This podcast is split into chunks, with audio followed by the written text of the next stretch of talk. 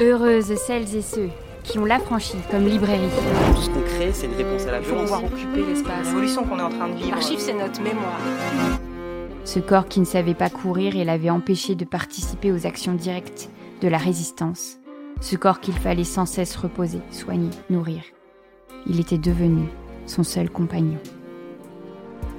Pour ce nouvel épisode de l'Affranchi Podcast, nous recevons Lorraine Bastide à l'occasion de la publication de sa novella 2060 dans la collection Nouvelle Lune des éditions Au Diable Vauvert. C'est parti. Bonsoir Lorraine. Bonsoir Swazik.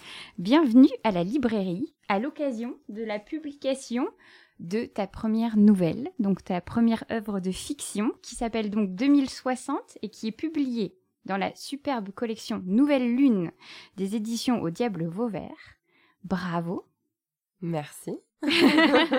mais non, mais nous, on avait l'habitude de te recevoir euh, pour des essais, on a l'habitude de t'entendre en tant que journaliste, et ici, tu t'es attaqué à la fiction, comme ça, sans rien dire, sans prévenir. Ouais. En tout cas, moi, je le savais pas. Non, un petit peu malgré moi, en vrai. Euh, ce livre, je l'ai écrit de façon un peu cachée, ouais, c'est vrai. Euh, dans un petit carnet à la main, euh, en parallèle de, de Futur, qui est donc l'essai euh, que j'ai sorti chez Alary il y a, je sais plus, j'ai perdu le fil il y a un an, je Mhm. crois bien. Et, euh, et en fait, bah, c'est Élise Thiebaud qui est donc euh, qui, a, qui a créé cette collection Nouvelle Lune, qui est une collection qui a vocation à publier des textes assez courts, écoféministes, queer, enfin avec toutes les idées que, que nous portons et que vous portez aussi, j'en suis certaine, sinon vous seriez pas là. Euh, et qui m'a qui m'a poussé à, à le publier. Ça, ça a été un travail de longue haleine hein, pour me convaincre parce que j'étais vraiment pas convaincue de ma légitimité en fiction. Mais ça y est, maintenant c'est bon. Ça y est, Ouais, c'est est. parti en fait. C'est ça que tu nous dis Ouais, C'est parti. Mm. On le garde à l'oreille, on le garde à l'oreille.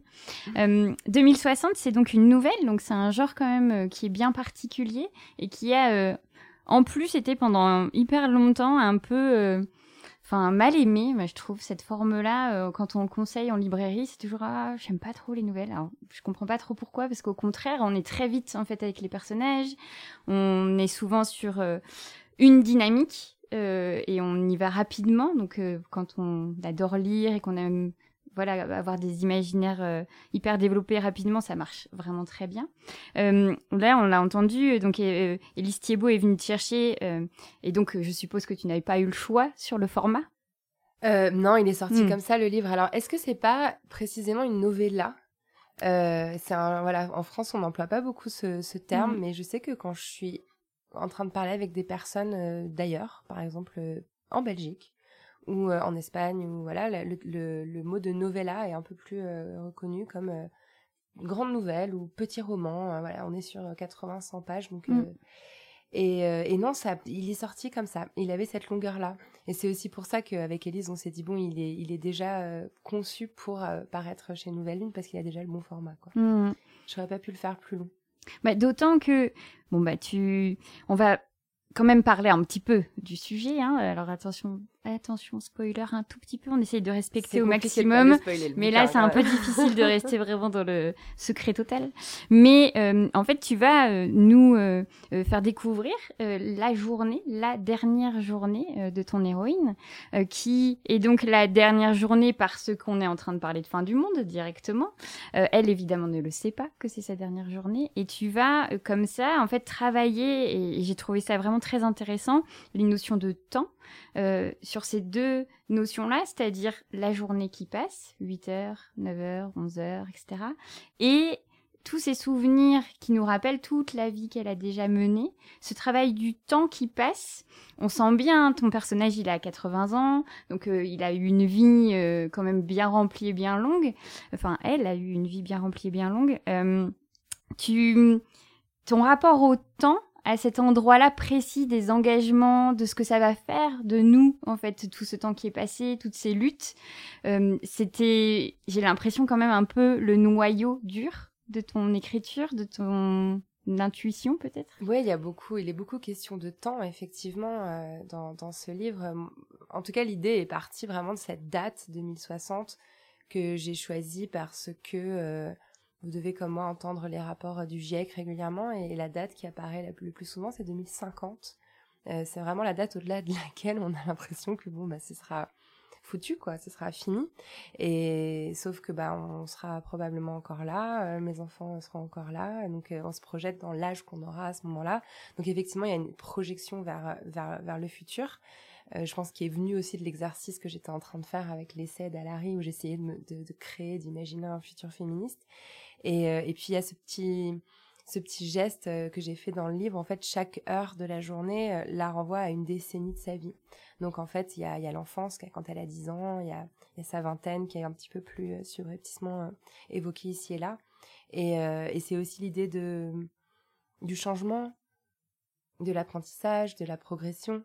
C'est-à-dire qu'on on a face à nous une femme de 80 ans qui est on, comprend quelles sont ses valeurs en regardant comment elle vit, on, comprend où est-ce qu'elle est arrivée, mais c'est toujours important de mettre en perspective le parcours qui a permis d'arriver quelque part. Donc on, assiste aussi à, des périodes où elle était peut-être moins, stable, moins sûre d'elle, euh, où elle a eu plus de difficultés, plus de colère. Euh, voilà, on explore tout ça pour comprendre comment elle est arrivée là. Mmh. Mais c'est vrai que je me souviens quand je l'ai lu et qu'on en a un peu parlé euh, sur les réseaux, euh, tout de suite en fait, euh, je me suis assez emballée. Je me disais oh là là, mais c'est toi en fait. je l'ai projeté en fait sur ce, qui tu deviendras, etc. Et, pour moi c'était vraiment un énorme compliment. Enfin c'était quelque chose où je me disais j'adore cette projection, j'adore. Et je t'ai entendu en parler ou lu et, et, je trouvais que de temps en temps tu étais un petit peu dur avec ton personnage, que tu l'aimais pas forcément en entier, etc. Et, et de ce fait, euh, euh, j'ai eu un petit moment de ah mince, alors que je lui ai dit que je l'adorais, elle, elle, elle l'aime peut-être pas autant que ça. Et donc cet endroit-là euh, d'un personnage qu'on va créer, qui on, on, le lit, elle a beaucoup de points communs, en tout cas sur certains sujets avec toi. évidemment, on ne connaît pas toute ta vie et on ne connaît pas toute ta vie jusqu'à ces 80 ans là, donc on, la fiction euh, joue son rôle aussi.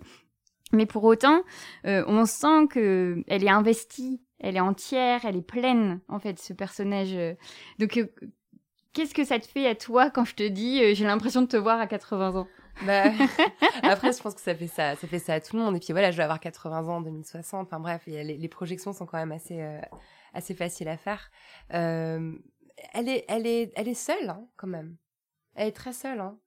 Elle, est, elle, est, elle est assez triste en fait. Euh, en tout cas, elle porte un poids suffisamment lourd de mélancolie euh, pour. Euh, je ne vais pas spoiler le livre, mais voilà, elle, elle traîne quand même quelque chose d'une profonde mélancolie, d'une fatigue de la vie contre laquelle elle a lutté un peu toute son existence, mais qu'elle se traîne encore à, ce, stade-là de son existence.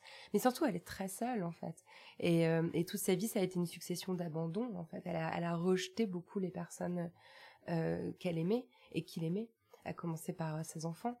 Donc, euh, donc non, j'ai pas envie d'abandonner mes enfants. et, j'essaye d'apprendre à justement à accepter l'amour, à, me débarrasser de, de, de, choses dont elle est habitée qui, qui font pas forcément que du bien dans ma vie. Donc en fait, et puis en plus ce personnage, il a, je l'ai écrit sur quatre ans. Donc j'ai commencé à l'imaginer en étant à un endroit où j'étais plus quand j'ai fini le livre. Donc c'est aussi, il y a une espèce d'histoire dans l'histoire, c'est-à-dire que l'histoire de sa progression, c'est aussi l'histoire de moi euh, qui écrit et qui, et qui change et qui travaille et qui comprend des choses. Donc il y a énormément de, de traces en fait des, des, des mois successifs euh, qui apparaissent dans ce personnage. Donc euh, oui, évidemment que c'est moi, mais mais je veux pas euh, finir toute seule. Mmh. bon bah, on te le souhaite pas du tout. Après, peut-être que euh, moi je l'ai accueilli euh, avec peut-être plus de alors peut-être peut-être que douceur serait le mot, mais dans le sens où en fait je comprends l'endroit où elle peut être et que moi j'ai pas vécu cette rupture familiale euh, euh, comme un abandon, je l'ai juste vécu comme une nécessité. Et donc ce qui fait que quand elle se souvient de son fils et de sa fille et qu'elle leur souhaite d'aller bien et de et que elle a ses enfin je moi je l'ai pas entendu ou lu comme euh, une déchirure. Je me suis dit bah c'est comme un baume en fait où elle se dit ils ont pu vivre leur vie et au final cette vie-là n'est pas peut-être si éloignée de moi que par certains engagements, notamment avec son fils, dont on a des preuves. Mais euh, il y a à chaque fois de ces ruptures-là, euh, je pense que moi j'ai pris le parti de me dire euh, ça s'est bien passé, c'est là où elle devait être en fait. Mais en fait c'est presque une leçon pour moi parce que c'est un personnage imparfait quand même qui fait beaucoup d'erreurs, qui, qui trahit aussi à un certain moment dans le texte, qui se met en colère, qui est ouais qui est loin d'être parfaite. Et, et, et peut-être que finalement ce que tu es en train de me dire, et c'est ce que je ressens aussi dans les retours de lecture que j'ai, parce qu'en fait les gens l'aiment bien quoi. Mm. avec ses imperfections euh, justement c'est je pense même que c'est le fait qu'elle qu'elle soit pas une héroïne impeccable sur euh, sur tous les plans euh, moraux intellectuels etc qui fait qu'elle est attachante et qu'on l'aime bien. Et et du coup ça me ça me fait prendre conscience du fait que moi j'ai peut-être un regard dur sur elle euh, qui ressemble un peu au regard dur qu'on peut avoir sur soi-même, où parfois on voilà on, on, se traite de conne, on, mm, mm, mm. s'énerve contre soi et on se rend compte que les gens autour, bah non en fait acceptent aussi nos, nos, failles et nos vulnérabilités. Donc je crois que ça raconte aussi un peu ça, ce décalage de regard qu'on peut avoir sur elle. Oui et puis il y a bon il y a rien à faire. Euh, écrire euh, une femme de 80 ans c'est pas anodin. Parce que c'est vraiment pas un personnage qu'on croise beaucoup, que ce soit euh, euh, en fiction en général, mais surtout pas en littérature. Et euh, là, dernièrement, on a eu la grande chance d'avoir des rééditions d'œuvres du matrimoine, où on se rend compte que bah voilà, les autrices du début du XXe écrivaient beaucoup plus des personnes plus âgées, mais comme leurs œuvres ont disparu, bon bah on, on ne le savait pas en fait. Mais il y a ce truc aussi de de lire quelque chose comme ça d'un personnage qu'on pourrait d'une certaine manière toute devenir. C'est à partir du moment où on est euh, engagé dans les luttes, en fait, il y a plein de thématiques qu'on va croiser pour lesquelles on se bat là maintenant, en fait. Et quand euh, euh, elle, elle, croise le, des communautés de femmes, quand elle croise la justice, quand elle croise le, le, le, la radicalité, quand elle, bah, c'est des choses qui nous sont pas si éloignées, mais qui en même temps, on a un peu l'impression de se dire, ah, mais si je continue comme ça, ça va peut-être advenir comme ça, en fait. C'est une sorte de mais c'est hyper agréable d'avoir l'avenir face à soi. J'allais dire futur, mais ça aurait été vraiment. Euh, ouais, puis c'est un avenir qui est très proche en fait. Hein. Euh, voilà, c'est c'est aussi euh, moi ça m'a moi-même surpris de, de, de, me rendre compte que finalement j'avais qu'à dérouler une pelote pas si pas si longue quoi pour arriver à 2060. Euh, le point de départ, enfin la projection, je commence à vraiment à imaginer la suite à partir de 2027 plus ou moins dans le livre. Bon bah 2027 c'est après-demain. Euh, je pense que l'actualité politique du jour nous laisse quand même présager euh, de, belles batailles qu'on va remporter, évidemment. On va pas laisser euh, l'extrême droite prendre le pouvoir. Euh, mais, mais voilà, enfin, en fait, c'est aussi ça qui est intéressant dans l'exercice de la dystopie, et c'est ce qu'ont beaucoup raconté les, les autrices féministes comme Margaret Atwood, c'est-à-dire qu'on on a l'impression que c'est de la science-fiction, que c'est un grand exercice d'imagination, alors qu'en fait, c'est pas du tout ça, c'est au contraire un exercice d'absorption du réel. Et qu'est-ce qui se passe si on pousse, si on pousse le réel, euh, si on tient compte des rapports du GIEC, si on tient compte de l'évolution euh, de la démocratie en France ces dernières années, si on, si on tient compte de la situation sur les droits des femmes, etc., on, on arrive à une sorte de réel euh, dérivé du réel, d'un futur réel dérivé du réel actuel, euh, qui est oui, qui est pas, qui est malheureusement pas complètement euh, imaginaire. Quoi. Mm. Mm. Mais là, ça me faisait beaucoup penser à cet endroit de l'anticipation où en fait ça te trouble suffisamment parce que bah, vous mettez les petits indices qui, qui font qu'on s'y reconnaît, qui font qu'on n'est pas dans de la science-fiction, on ne se dit pas c'est un autre monde, c'est une autre vie. Là, typiquement, il y a des endroits de... Bah, voilà, on sent bien que ça nous pend au nez, en fait, ça va arriver. Et notamment sur euh, la question écologique et, euh, et toutes euh, ces urgences climatiques, il y a vraiment... Enfin, tu as fait un sacré travail de projection, de se dire, bah, en fait, là, on en est là, donc on nous dit ça, et ben moi je l'écris comme ça. En fait, ça va devenir comme ça. Donc euh, le rapport à l'eau, le rapport euh, euh, à l'électricité évidemment, mais à plein d'autres petites choses, à l'alimentation.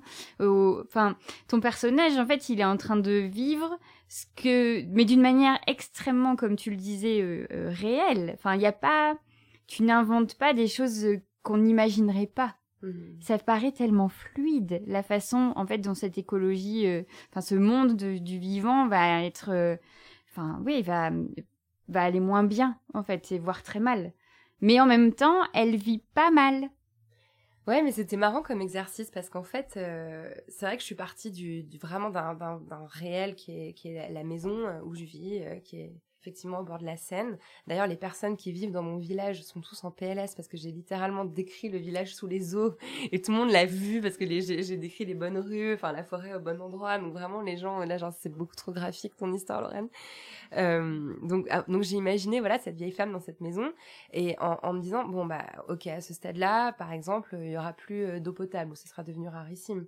Euh, comment elle fait, en fait, à quel moment elle boit, qu'est-ce qu'elle boit, euh, combien de tasses elle s'octroie, euh, est-ce qu'elle se fait du thé, mais attends, si elle se fait du thé, ça veut dire qu'il faut qu'elle puisse avoir du feu, donc d'où vient le feu? Un, des derniers gestes que j'ai fait dans ce livre, je me suis dit, mince, ça fait pas pipi à aucun moment dans la journée.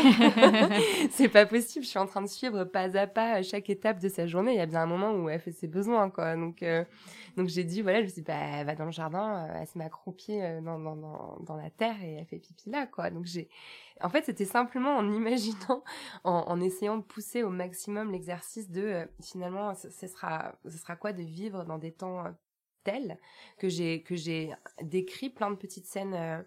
Euh, voilà, elle peut plus prendre de douche évidemment depuis depuis très longtemps. elle se lave avec un torchon au bord de son évier. À moi, est-ce qu'elle a du savon? Je, je me suis retrouvée à Google comment fabriquer du savon.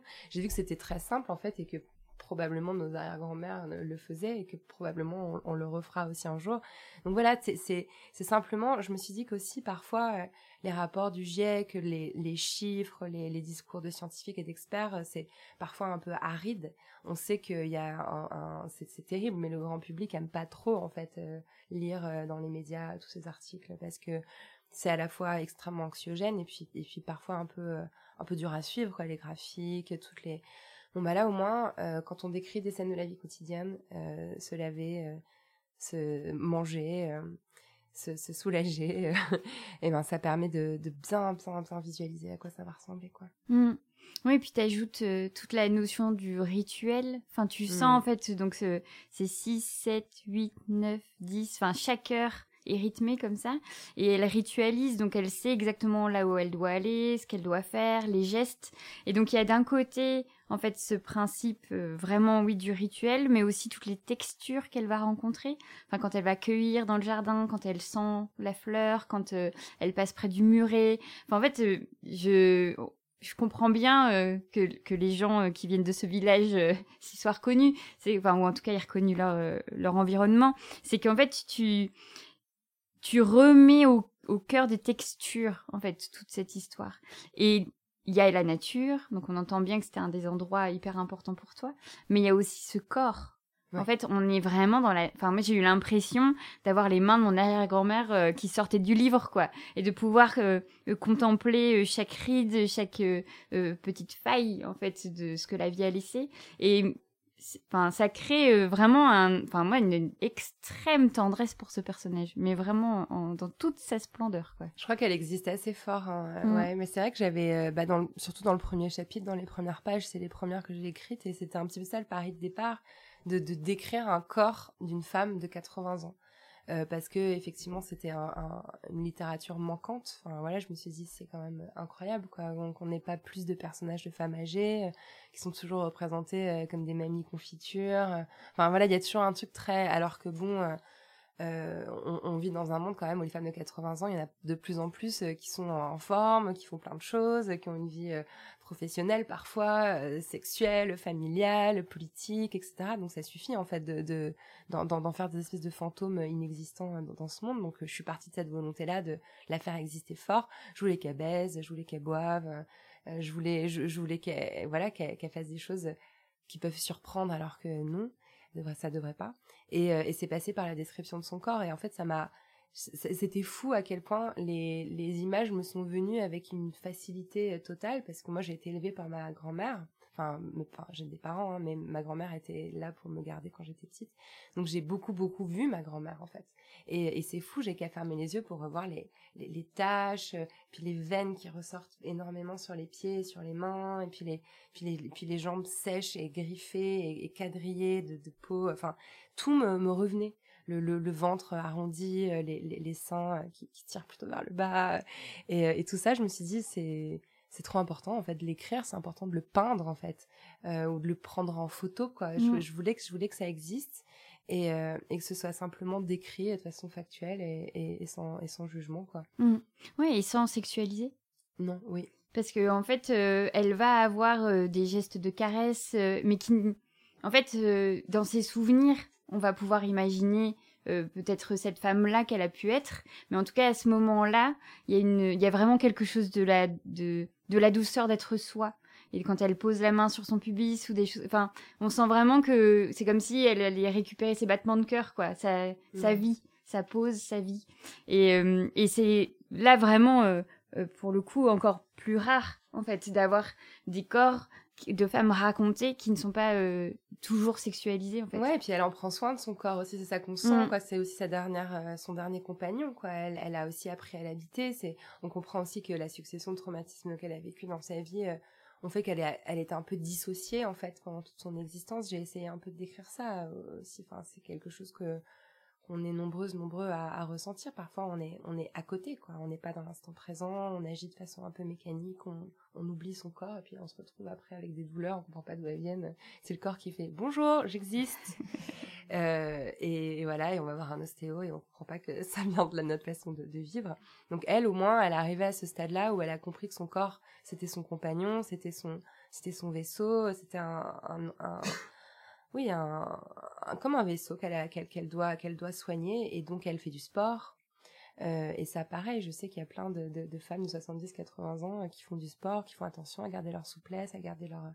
Et donc elle fait du sport, euh, elle, l'observe, euh, elle, elle est encore attentive aussi à sa faculté à, avoir un orgasme, à, elle, est, elle, est, elle est sensible aussi au goût des choses qu'elle qu'elle mange. Donc pour le coup, elle est là, elle est ancrée, elle est dans son corps. Et c'est peut-être la, la, plus grande réussite de, sa vie, en fait, au fond. C'est-à-dire qu'elle a fini par se réconcilier euh, avec euh, elle-même et c'est passé par la réconciliation avec son corps. Mmh. Et d'être extrêmement dans le moment présent. Alors après, elle, elle ne se doute pas cinq minutes que nous, on fait le décompte, en fait, qu'on a compris dès le début qu'elle vivait ces dernières heures. Mais tu sais que il y, a, y, a, des... Euh, les avis divergent. Et même ah au sein de, du Diable Vauvert, il y a une correctrice qui pense qu'elle sait et qu'elle ah. fait exprès de l'ignorer. Hmm. Et, et d'autres euh, qui pensent qu'elle sait pas et hmm. qu'elle est juste euh, voilà. Euh, et, et, j'ai pas envie de trancher. J'aime bien, j'aime bien que cette cette ambiguïté flotte un peu hmm. parce que je pense qu'elle sait inconsciemment en fait qu'elle elle sait pas mais elle sait. Oui c'est ça.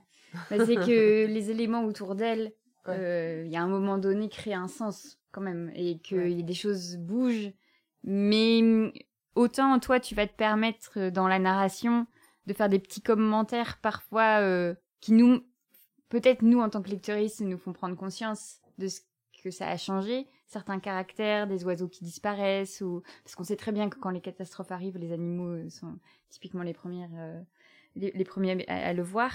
Et euh, le chat, il y a des petites choses comme ça. Mais elle, euh, elle continue sa route, en fait. Elle fait son rituel, elle, fait, elle, va de base en base, en fait, comme ça. Et c'est peut-être là, au, fur, au fur et à mesure de la journée, la profondeur de ses souvenirs qui, en effet, va va nous montrer qu'elle va vraiment loin en fait elle va elle va refaire un peu tout le trajet peut-être que c'est là où ça pourrait nous donner un indice euh, qu'elle se doute un peu, je sais pas, peut-être. Mm. Moi, en tout cas, je pensais qu'elle savait pas du tout. En fait, ça vient, ça vient d'une phrase euh, que j'ai, je sais pas cette phrase, je voulais jamais l'enlever. Elle dit, c'est le dernier matin du monde et elle a d'autres chats à fouetter. Mm. Et en fait, ça peut vouloir dire les deux, quoi. Ça peut vouloir dire, euh, elle, elle, elle, décide de s'occuper de choses plus importantes comme euh, ce qu'elle va manger à midi et comment elle va pouvoir irriguer son jardin alors qu'il fait très sèche, c'est très sec. ou alors, ça peut vouloir dire aussi que elle s'en fout, quoi. Mm. Elle dit, whatever. Et voilà, j'aime bien. Euh, on, peut, envisager les deux. C'est ça. Mm. tu en as déjà un tout petit peu parlé avant, mais alors il va y avoir 2027. Ouais. Dans 2060, il y a 2027. Ouais. Et quand on voit cette semaine ce qui s'est passé, on se dit ah intéressant de puisque donc euh, euh, en 2027, dans 2060, l'extrême droite prend le pouvoir et donc elle va d'une certaine, oui, c'est ça. On est en 2023 pour les archives. Euh, notons bien euh, quel, quel jour nous, nous parlons. Euh, en fait, d'une, bon, ben ça évidemment, euh, on en avait déjà parlé dans Futur, le fascisme, enfin en tout cas la place la plus, qui est de plus en plus importante du fascisme en France, etc. Mais pour autant, entre le dire dans un essai et trouver des, des preuves, etc., et en même temps l'imaginer dans une fiction, c'est aussi lui faire de la place dans nos imaginaires. C'est-à-dire, euh, oui, on peut théoriquement euh, le comprendre, mm, mm. mais pratiquement, la fiction, elle nous aide quand même euh, à se dire, ah oui, en fait, ça pourrait devenir comme ça. cet exercice-là est en peu de temps, parce que, encore une fois, on est sur quelques souvenirs, on est sur des petites bribes d'informations. tu tu l'as imaginé de manière plus globale et tu l'as resserré, parce que, ben, on se dit, oui, on pourrait imaginer c'est quoi la catastrophe d'arriver avec l'extrême droite, droite, etc. Mais en vrai, euh, est-ce qu'on l'imagine vraiment? Ouais, ouais, je l'avais, euh, beaucoup plus développé en fait tout le tout le background politique. Il y a quasiment tout un chapitre qui a sauté parce que j'étais en fait, c'est pas la peine de rentrer autant dans les détails. Mais c'est un peu comme euh, c'est un peu comme tout à l'heure, je vous disais pour la, pour la maison, pour son quotidien. Euh, bah, si on commence à dire, OK, 2027, imaginons que l'extrême droite arrive au pouvoir, mais c'est un exercice qui a été fait euh, d'ailleurs plusieurs fois. Hein. Il, y a eu, des BD, des livres qui se sont projetés dans cette, euh, cette réalité-là. Qu'est-ce qui se produira? Et moi, ce que je trouve assez fou, c'est que on oublie souvent de mettre le fascisme et l'extrême droite qui est indéniablement en train de prendre le contrôle euh, des médias et des esprits et des assemblées nationales euh, un peu partout en, Occident, avec euh, la crise climatique. Et, et, en fait, on sait aussi qu'il va y avoir d'immenses flux migratoires qui vont être engendrés par le fait que de grandes parties, de grandes zones de la planète vont être absolument inhabitables d'ici peu. Il fera 50 degrés dans plein d'endroits. Les humains vont fuir, vont chercher des endroits où il y a de l'eau c'est ça va se produire, c'est sûr, c'est écrit. Et je trouve ça dingue. Moi, à chaque fois que je vois passer les lois migration, je, je, me dis, mais en fait, ils sont déjà en train de préparer euh, ce, ce futur-là qui est imminent, où notre devoir d'humain euh, serait au contraire d'ouvrir nos portes, de partager euh, notre eau, nos terres, nos vivres, d'essayer de, de, de, voilà, de, de, remettre de la vie. Et, euh, et, non, on est en train de vraiment confirmer ce qui est déjà en train d'être fait, c'est-à-dire de laisser les gens euh, couler euh, dans des bateaux de fortune dans la Méditerranée, au fond de la Méditerranée. Et, et donc voilà, donc j'ai un peu poussé l'exercice plus loin en mettant aussi, j'avais mis un peu de tout, j'avais mis des pandémies, mais j'ai fini par enlever les pandémies. mais bon, euh, j'ai finalement, c'était pas forcément la peine de de faire un tableau trop précis parce qu'au fond, je crois que je crois que ces idées-là, on les a un peu un peu mm. en tête, quoi. C'est comme une espèce de pensée subliminale qu'on laisse pas forcément s'exprimer, mais mais qui est là et qu'il suffit de tout petit peu réveiller pour euh, pour qu'elle surface. Euh, évidemment, euh, je n'ai pas loupé le clin d'œil incroyable à Fatima Ouassek avec euh, les dragons. Mm. et il me semble même que tu nommes le front de mer, non?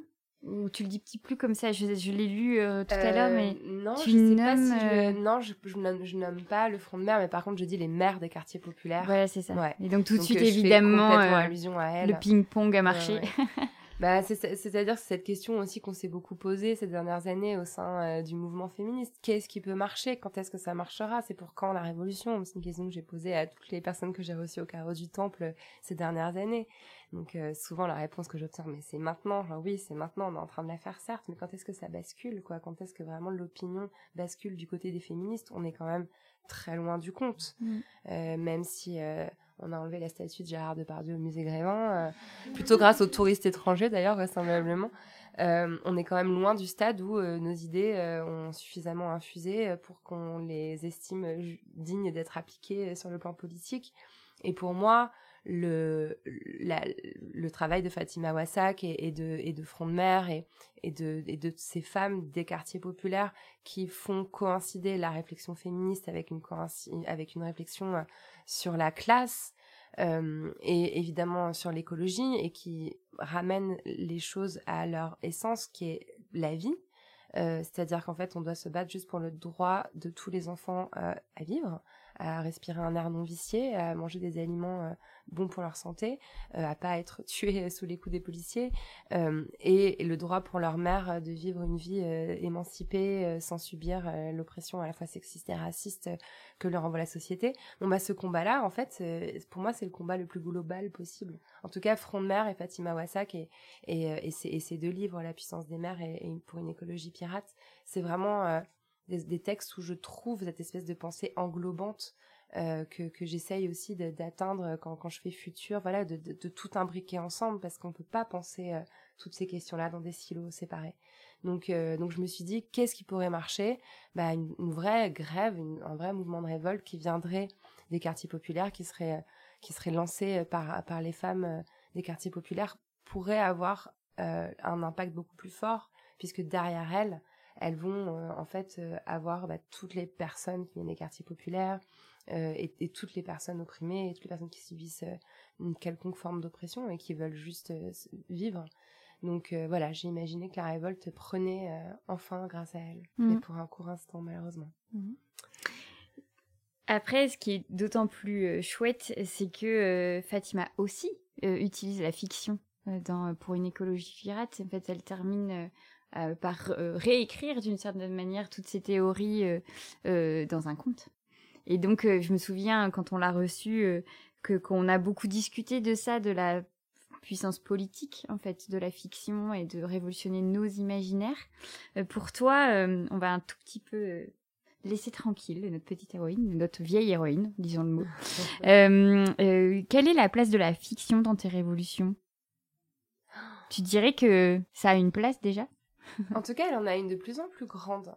Euh, je, me suis quand même principalement nourrie d'essais ces dernières années. J'avais vraiment besoin, euh, j'avais vraiment besoin de, de faits, de chiffres, d'analyses, de sciences, de preuves. Euh, je me suis biberonnée à la sociologie. Je pense que ça vient aussi du fait que je suis allée, à, suis faire un master en, études de genre, en sociaux. Donc voilà, c'est des textes moi que je connaissais pas, qui sont rentrés dans ma vie assez tard. Donc j'avais besoin de, de, les aspirer euh, jusqu'à la moelle. Et, euh, et puis, c'est des textes aussi, euh, je sais pas, qui rentrent dans mon quotidien plus facilement, en fait, qu'on lit pas de la même façon, qu'on lit assis. Enfin, je sais pas comment dire. En tout cas, j'ai surtout consommé de, de l'essai, de l'idée, de la pensée. Et, et, de plus en plus, je glisse vers la fiction ces derniers temps parce que, parce que je commence à me dire que la socio, ça va pas suffire et euh, qu'il va nous falloir aussi euh, effectivement de l'imaginaire, euh, de la psychologie, du sensible, des narrations, des histoires pour pour arriver à justement imaginer quelque chose qui fonctionne vraiment. C'est-à-dire que les, les, les, idées et les faits peuvent structurer, mais le, le, le bâti, le toit, c'est forcément plus de, de la chair, quoi. Mm. Et donc voilà, et, le, et le paradoxe de la fiction, c'est que c'est plus éloigné du réel, par définition, puisque c'est quelque chose qui est inventé. Mais comme tu l'as dit au sujet de 2060, ça permet de faire rentrer du sensible, quoi, du corps, euh, du souvenir, du trauma, de l'imperfection. Et, euh, et, on a vraiment en fait besoin de ça pour affiner notre vision du mm. monde. Mais c'est qu'on se rend bien compte euh, que quand on parle de ces fameuses, il y a la théorie et la pratique. Alors des fois, je me dis peut-être que c'est la fiction qui doit être au milieu. C'est-à-dire que on voit beaucoup de personnes lire beaucoup et, euh, et de ce fait s'annoncer comme euh, étant déjà euh, une résultante de ces systèmes de pensée-là. Je suis déconstruit, euh, je suis féministe. et puis au final, dans la vie, en fait, ça marche pas comme ça. Et je me souviens que quand on, a reçu Camille Toffoli, qui a fait tout un travail fille corsaire, où elle est allée en fait chercher, parce qu'elle est universitaire, et elle se dit, en fait, ça veut dire quoi vivre en féministe En fait, concrètement, ça veut dire quoi? Bah, ça veut dire prendre son vélo, être, enfin, c'est soit son vélo contre les voitures, c'est euh, faire du camping toute seule, c'est, euh, enfin, elle se, voilà, elle va tout de suite là-dessus. Mais évidemment, là, c'est des tâches du quotidien, des choses euh, peut-être plus étroites. Mais quand on parle de révolution, ben oui, d'accord, ma vie est révolutionnée, ben ça veut dire quoi dans la vraie vie où on est encore dans un système capitaliste et patriarcal? Ben c'est pas si simple en fait. on peut faire communauté avec des tout petits noyaux, mais est-ce que c'est c'est peut-être pas suffisant pour imaginer changer le monde, évidemment? Ouais, et puis pour s'adapter aussi à, nos, à nos vécus. Mm. On, on, a des histoires individuelles, on, on est, on est aussi imbibé euh, de, de choses qui sont parfois trop complexes euh, pour, euh, enfin, pour rentrer dans, dans les catégories pensées par, par les essais. Et, c'est, enfin voilà, c'est pareil pour, pour tout le monde, quoi. Mm. Mm. C'est aussi pour ça que finalement, le, la, la, narration à la première personne et, le, et le, fait de faire émerger ce jeu, euh, ce que j'ai beaucoup fait à travers le, mon podcast, à travers la poudre, ça m'a toujours semblé une des meilleures solutions en fait. Je, je, trouve ça toujours assez incroyable quand, enfin là encore tout à l'heure, il y, en a, il y en a une, d'entre vous qui, qui me l'a dit. Euh, en écoutant la poudre, j'ai tellement appris, je me suis tellement déconstruit. Alors que la poudre, c'est quand même principalement des, juste des récits de vie. C'est juste des femmes qui racontent leur parcours et, tout ce qu'on peut en tirer en fait comme réflexion politique, comme moi aussi, ce qui est aussi la, structuration même de, ce qu'on a vécu collectivement euh, sur le plan féministe ces dernières années. Euh, ça a un impact encore plus fort qu'un mmh. discours parfois. Donc ouais, c'est remettre de la chair. Ouais, c'est ça, carrément. Mmh. Est-ce que tu accepterais, et je suis désolée, je ne te l'ai pas demandé avant, mais de nous lire un petit extrait? Mais oui, bien sûr. Parce que quand même, oui, c'est là, la fiction, c'est le moment où Avec on peut... joie, j'aime bien faire ça. Tu veux que je lise quoi? Bah, Le début. 6 heures, levée. Elle n'a plus besoin de réveil. Chaque matin, ses paupières frémissent à l'aube. Elle reste au lit, fixe l'obscurité en essayant de rattraper des bribes de rêves où souvent elle doit fuir. L'hiver, elle met longtemps à s'extraire de sa chambre. Grelottante, elle tâtonne pour trouver le gilet de laine qui l'aide à affronter les courants d'air glacés qui transpercent sa maison. Mais nous sommes en juin, elle est nue, et une lumière cireuse teinte la chambre. Ses pieds aux ongles épais comme des sabots se posent sur le parquet. Ses mamelons bleutés effleurent un ventre rond. Sur ses tibias, constellés de taches brunes, courent de fines croûtes de sang tracée par ses errances dans les herbes sèches. Elle saisit sur une chaise une chemise en lin rose et la boutonne en descendant l'escalier. Le grincement des marches est une musique familière. Trois bracelets dorés teintent à son poignet gauche, par-dessus l'encre délavée de ses tatouages. Les plis de ses genoux ressemblent à la tranche d'un livre. Elle n'est pas du matin. Dans la cuisine, le jour l'éblouit. Elle chausse des lunettes aux branches rafistolées de bandages adhésifs lisse des doigts les mèches rêches qui encadrent son visage. Ses cheveux n'ont jamais consenti à devenir complètement blancs. Il reste des stries caramel. Leur pointe, mollement tressée jusqu'au bas de son dos, est jaune comme les doigts d'un fumeur. Elle verse deux tasses d'eau dans une casserole en émail et craque une allumette au-dessus du réchaud. Merci beaucoup. Merci. Eh bien, bienvenue dans le monde de la fiction, Lorraine. On adore. son adoubement euh, compte beaucoup pour moi. La franchie est toujours avec toi. Merci beaucoup. Merci, Sadie. Alors, heureuse? Vous venez d'écouter un nouvel épisode de La Franchie Podcast en compagnie de Lorraine Bastide à l'occasion de la publication de sa nouvelle A 2060 dans la collection Nouvelle Lune des éditions Au Diable Vauvert. La Franchie Podcast, c'est Soazic Courbet à la conversation, Pierre-Antoine Naline à l'habillage sonore, et Léa Le Faucon pour l'univers graphique.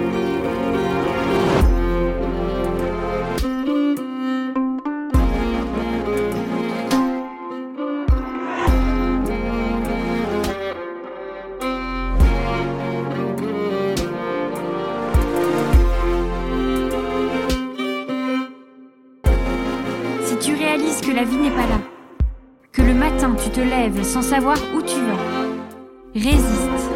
Prouve que tu existes. Avec la franchise podcast.